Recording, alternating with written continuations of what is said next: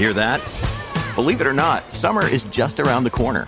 Luckily, Armorall, America's most trusted auto appearance brand, has what your car needs to get that perfect summer shine. Plus, now through May 31st, we'll give you $5 for every 20 you spend on Armorall products. That means car wash pods, protectant, tire shine, you name it. Find out how to get your $5 rebate at armorall.com. Armorall, less work, more clean. Terms apply.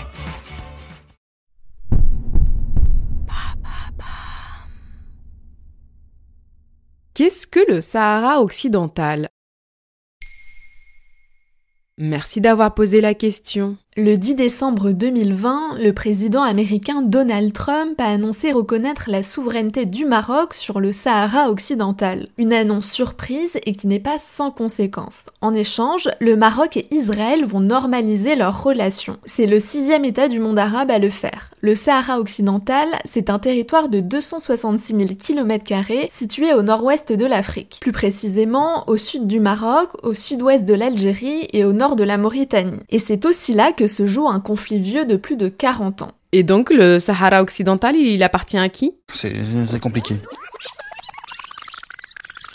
Alors jusqu'en 1975, il s'agissait d'une colonie espagnole. Cette année-là, un référendum d'autodétermination devait être organisé, mais le Maroc s'y oppose. Depuis, le Sahara occidental est reconnu par la communauté internationale comme un territoire non autonome. En 1991, une mission des Nations Unies est créée, c'est la MINURSO, justement pour organiser ce référendum qui ne voit toujours pas le jour. Résumé, ça fait 45 ans que personne ne se met d'accord sur la souveraineté du Sahara occidental et qu'un conflit stagne. Et ça n'arrange pas les tensions entre les deux pays voisins, le Maroc et l'Algérie.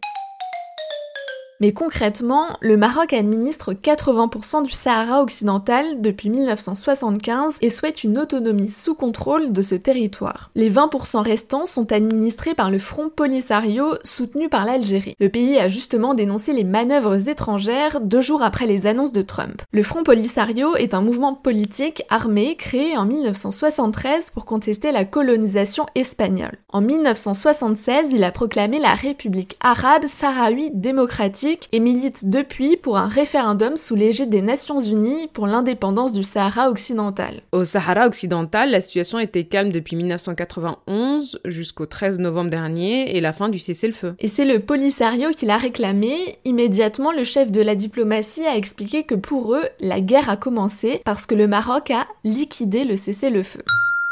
Le Polisario évoque de la légitime défense. Ce qu'il s'est passé, c'est que le Maroc a lancé une opération militaire dans la zone tampon de Guerguerat, à l'extrême sud, administrée par la MINURSO. Des militants indépendantistes sahraouis bloquaient la route permettant un accès direct et stratégique à la Mauritanie. Et que peut changer la décision de Donald Trump? Alors déjà, cette décision a été prise unilatéralement par les États-Unis. Elle ne sera pas reconnue par la communauté internationale et donc par le droit international. Mais forcément, il y a une symbolique politique politique, d'autres pays pourraient suivre cette direction. L'ONU, qui avait entamé des négociations pendant plusieurs années pour arriver à un compromis politique, a tout arrêté au printemps 2019. Elle a annoncé que sa position vis-à-vis du statut du Sahara occidental demeure inchangée. Voilà ce qu'est le Sahara occidental. Maintenant, vous savez, un épisode écrit et réalisé par Pauline Weiss. En moins de 3 minutes, nous répondons à votre question. Que voulez-vous savoir? Posez vos questions en commentaire sur les plateformes audio et sur le compte Twitter de Bababam.